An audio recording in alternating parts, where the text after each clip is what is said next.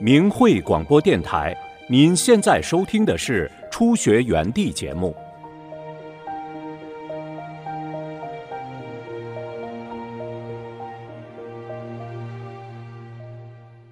请听明慧交流文章，题目是《转法轮把他从自杀企图中救回》。文章发表于明慧网，二零二四年一月四日。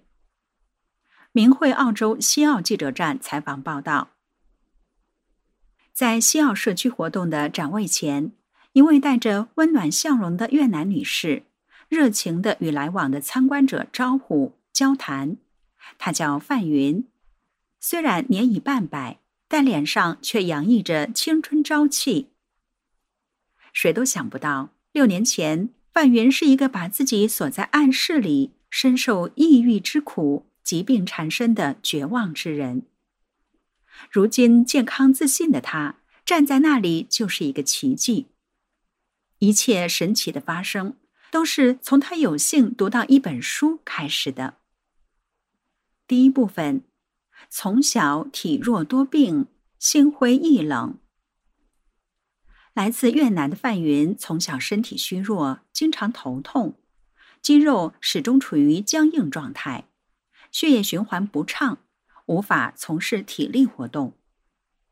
他回忆自己当时的身体情况是：我的动作很慢，如果我想和别人一样快，我马上就感到头晕疲倦，这时我就必须得躺下休息才能恢复体力。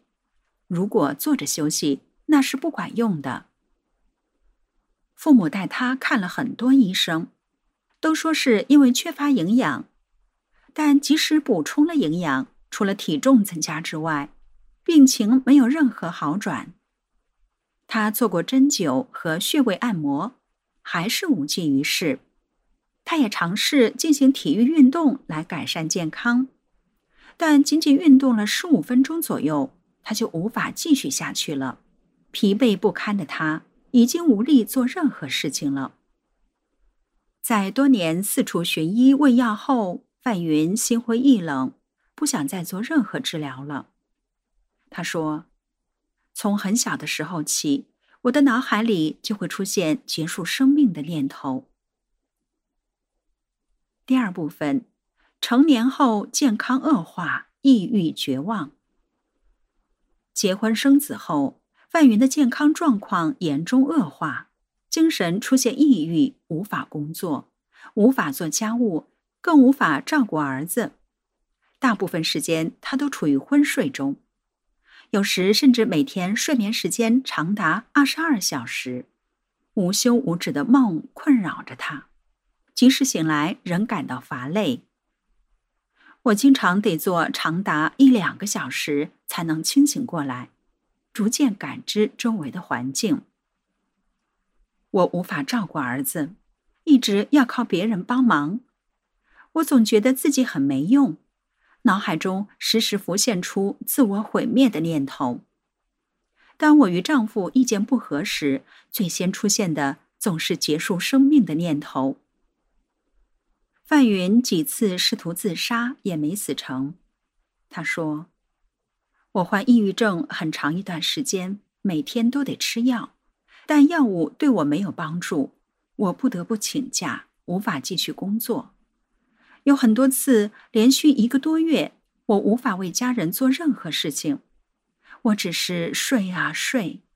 当我醒来后，喝一点牛奶，吃一些饼干，然后又回去睡觉了。饼干和牛奶是儿子送到床边的，因为我没法起身自己取，我没有足够的力气来站稳，我感觉自己的身体总是处于一种不平衡的状态。所有的家务活都是先生和孩子做的，所以我觉得自己特别没用，想结束自己的生命，这样家人就不用再照顾我了。我拒绝与朋友见面，断绝一切交际，把自己锁在房间里，拉下窗帘，生怕有一丝噪音。就这样虚度每一日。第三部分。读一本奇书，重获新生。暗淡的岁月流转至二零一七年初，范云从澳洲回越南探望家人。他的兄弟看到他这样，非常担心，便为他介绍法轮大法，并送给他《转法轮》一书。他的兄弟说自己修炼法轮功三年了，他的生活和健康都发生了很多好的变化。出于对兄弟的尊重，我接受了这本书，但我心里并没有读那本书的意思。以我当时的身体状况，仅仅读几行字，我就会头疼、头晕。范云回到澳大利亚，把这本书收在书桌抽屉里。有时兄弟打电话来问他书读了吗，他只好说还没有。他继续鼓励范云读书。并告诉他，只有一个办法，就是阅读《转法轮》和练法轮大法的五套功法，才能帮助他回归正常的生活。范云说：“六个月后，我决定把这本书拿出来读一读。我读了几页就睡着了。第二天，我仍是只能读几页。头几天，我完全不知道这本书在讲什么。”但我努力读完了整本书。初读后，书中有些地方让我感到震惊。我意识到这是一本教人修炼到高层次的书。我又读了一遍，决定从此要好好阅读这本书。由于身体一直很弱，坐着看书对范云来说并不容易。他上网加入了越南的一个在线学法小组。以对抗独自读书时的睡意，同时也与其他法轮功学员建立了更多的联系。他说：“经过几天的阅读，我发现我的睡眠明显改善，噩梦消失了。睡醒后，我的头脑变得轻松清晰，全身因血液循环不畅而产生的麻木感也逐渐消失。”多年来紧绷的肌肉渐渐软化，头不再痛。慢慢的，我能照顾自己了，不再需要家人的帮助。范云还说：“我恢复了信心，开始做家务了，脑海中不再有自我毁灭的念头。当我阅读《转法轮》，了解了生命的意义时，它就完全消失了。”儿子很高兴看到我的变化，非常支持我修炼法轮功。我的家庭变得更加温暖，我与家人的关系也更加亲密。现在的我可以重新步入社区了，我开始结交新朋友，并向人们分享法轮大法的美好和神奇。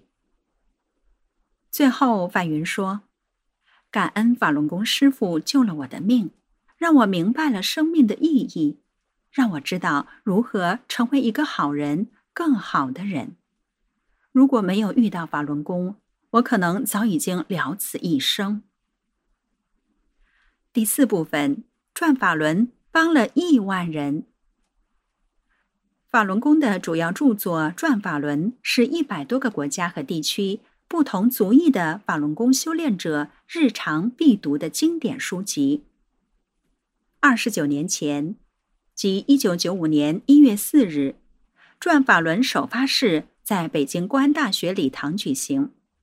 一九九六年，即中共迫害法轮功之前，转法轮多次被《北京青年报》《北京晚报》《北京日报》列入北京市畅销书。二零零四年十二月。转法轮被澳大利亚广播公司列入该国一百本最受读者欢迎的书，名列第十四名，是最受欢迎的书籍中唯一来自东方的关于佛法修炼的书。如今，转法轮被翻译成五十种语言，在世界各地公开出版发行，是历史上被翻译成外文最多的中文书籍。它解开了亘古以来人类不懈追求却又百思不得其解的宇宙人生之谜，使全世界遇一人身心受益，道德回升。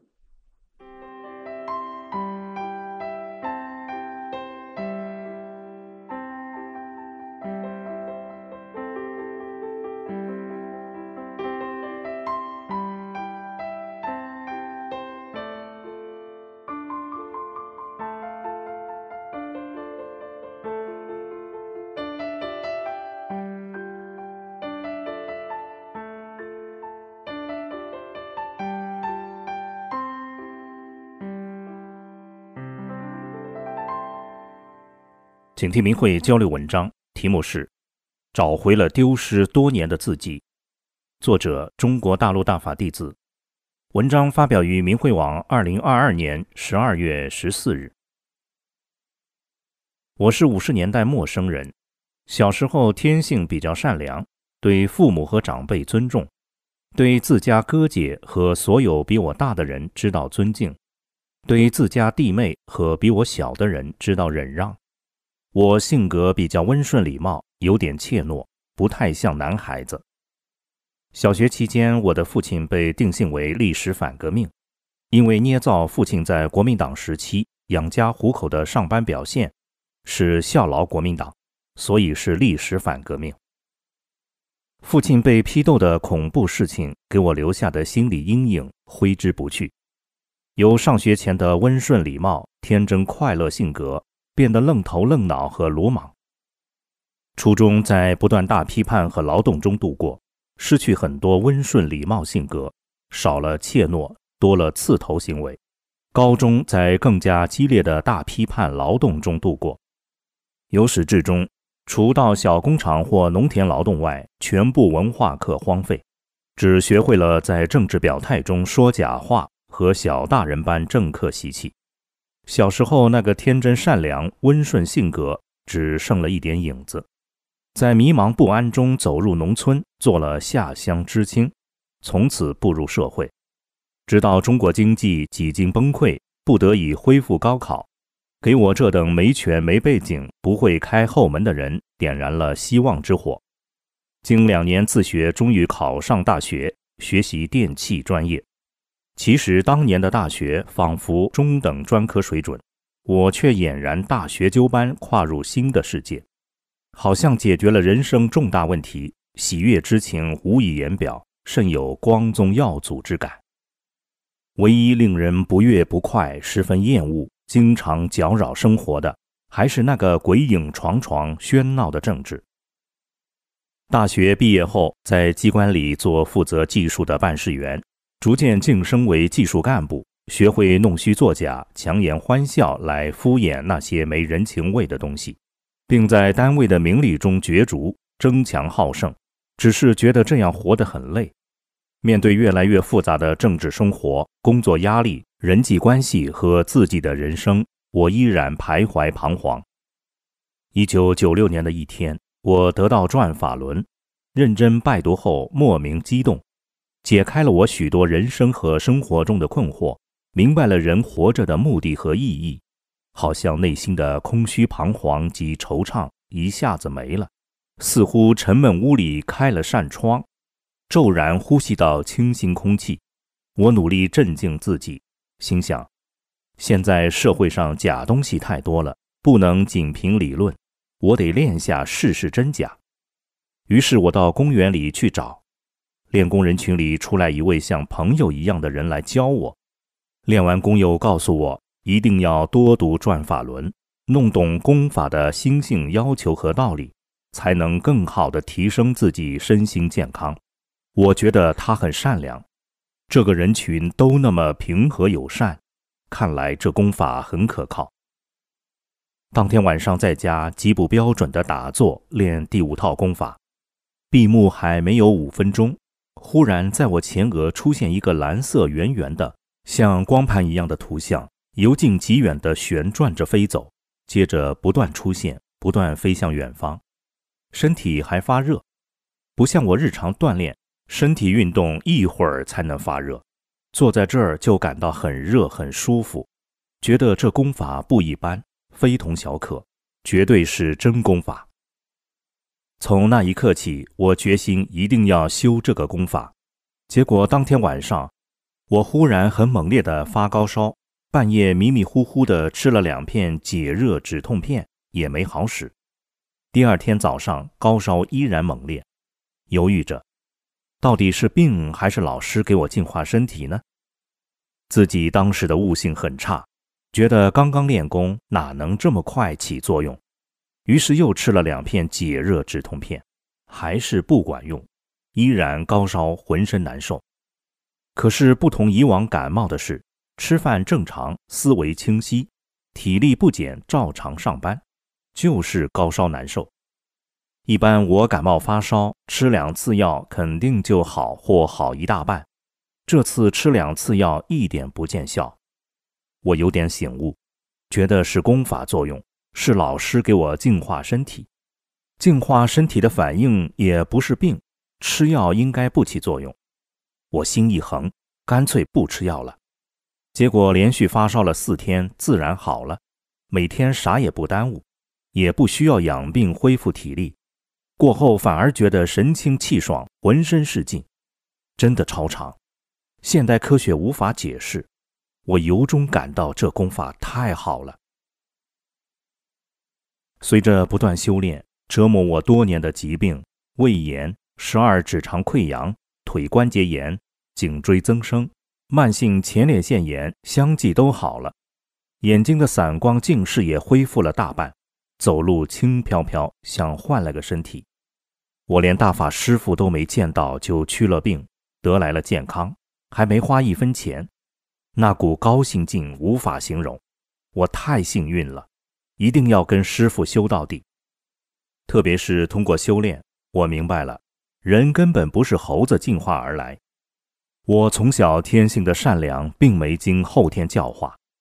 若猴子进化，天性善良从哪来？猴子的本性和肢体能力为什么在人身上丝毫不见？大法用现代科学解开了我头脑中荒唐的无神论思想。我明白了，返本归真不是一句空话，有深刻内涵。面对现实生活，我很快不去角逐名利、争强好胜了，本本分分、认真干好工作，与同事、领导和谐相处，觉得活得很快乐。和尚庙里“忍一时风平浪静，退一步海阔天空”这句话，以前我常常不服气，说现代社会忍让更会被欺负。为什么要忍？宗教说不透，修炼大法后才明白，修炼者之忍是什么，知道了忍的道理和可贵。大法真善忍的法理真是博大精深，我真正明白了人生的意义。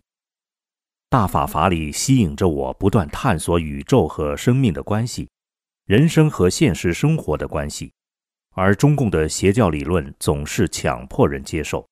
还不许人们质疑。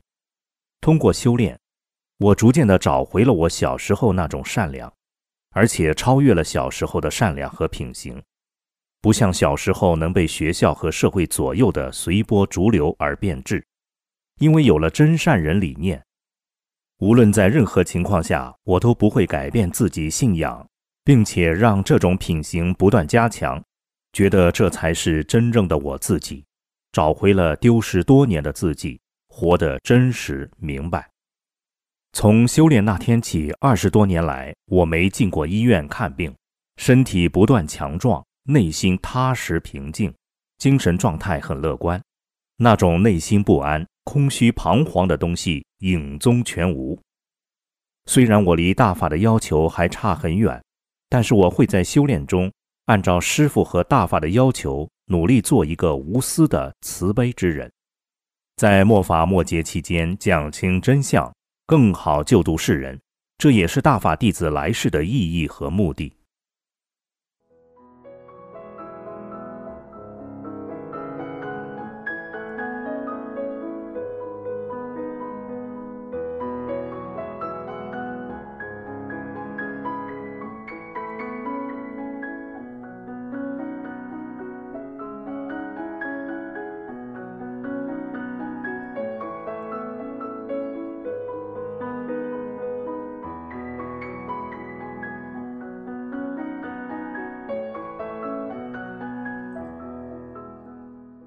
请听明慧交流文章，题目是《师尊给了我第二次生命》，作者新疆大法弟子雪莲。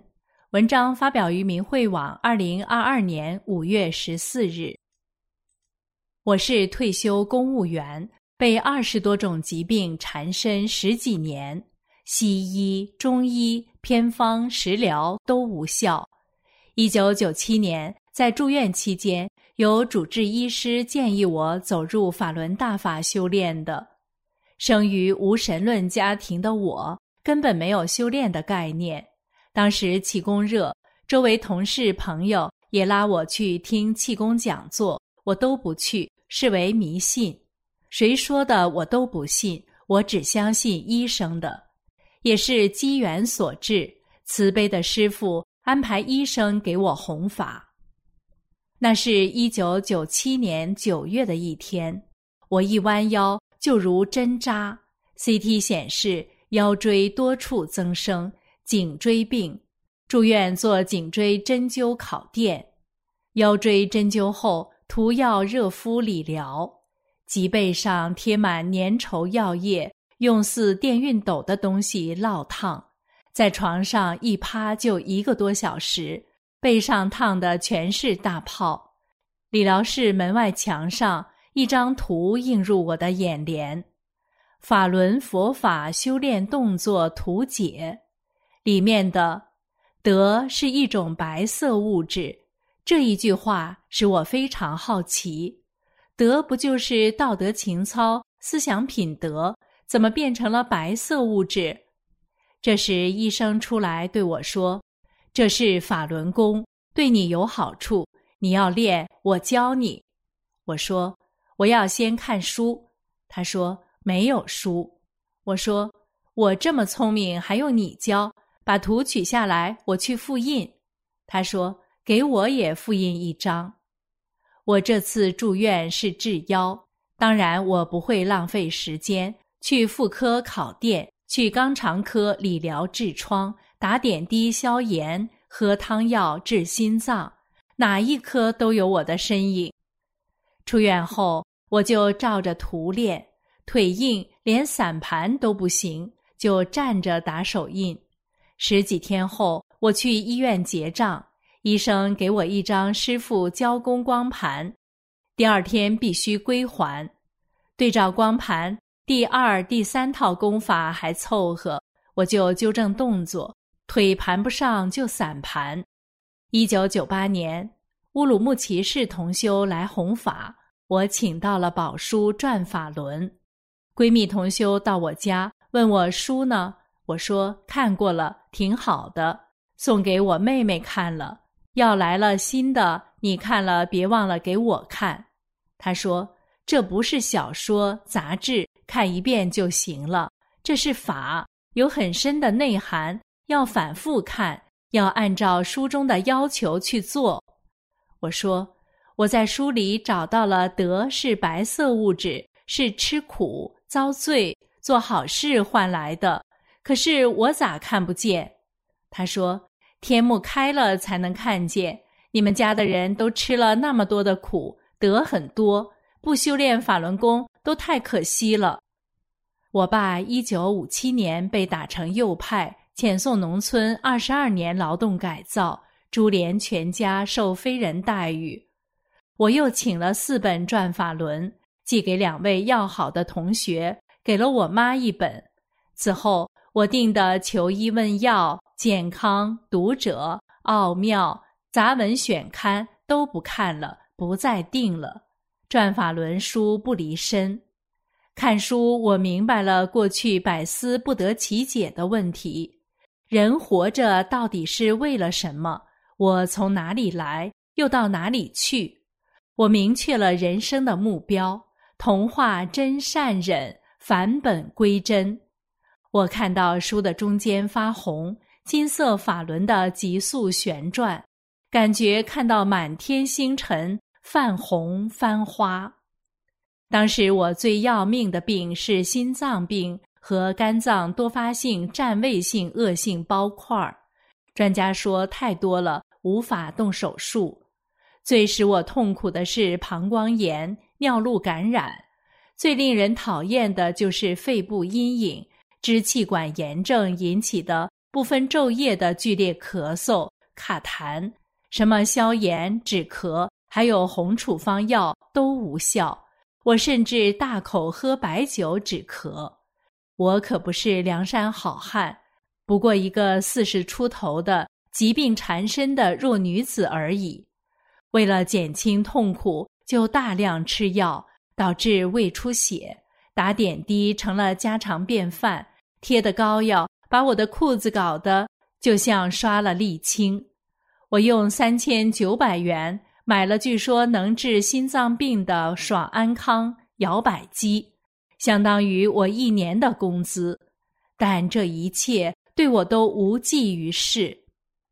修炼法轮大法不到半年，头痛、头晕、耳鸣、鼻息肉、鼻出血、脑供血不足、失眠、植物神经功能紊乱、青光眼、视疲劳、咽炎。冠心病、病毒性心肌炎、心脏肥大、频发早搏房颤、肺部阴影、气管炎、肝脏多发性占位性包块恶性、肾盂肾炎、膀胱炎、尿路感染、胃出血、肠炎、痔疮、卵巢炎、颈椎病、腰椎骨质增生、风湿性关节炎、类风湿性关节炎。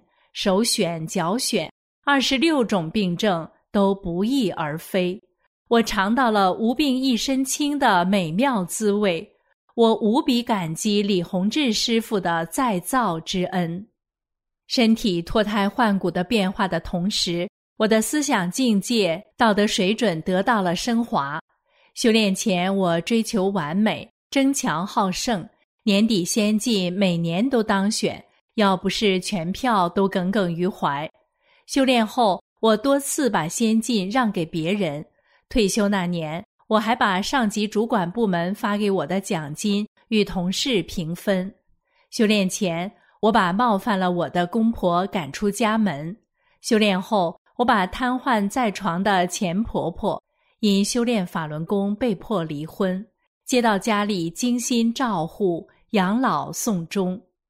我深知我的命是师傅给我延续来的，我的人生目的就是返本归真，我的生存价值就是做好三件事：讲真相、救人。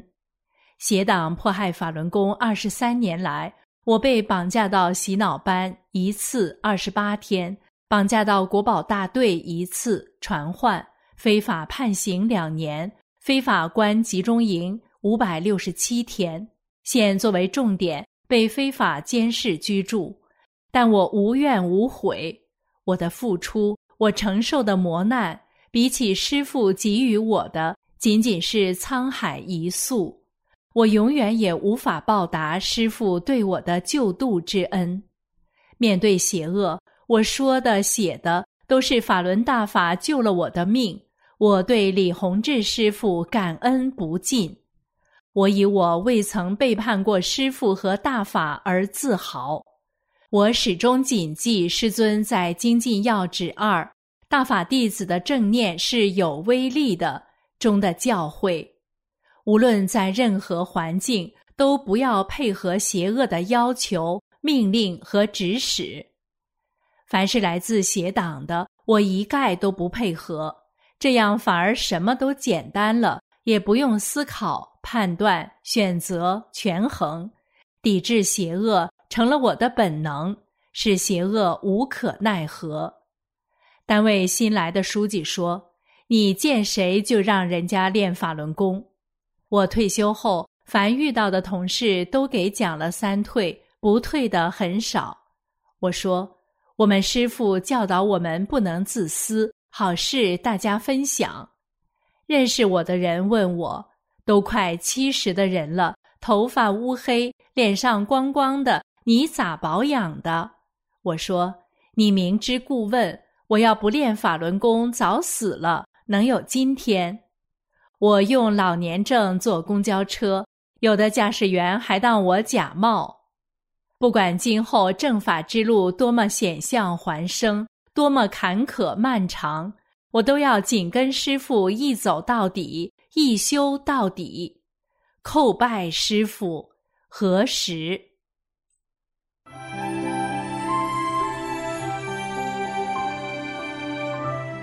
明慧广播电台初学园地就播放到这里，谢谢您的收听。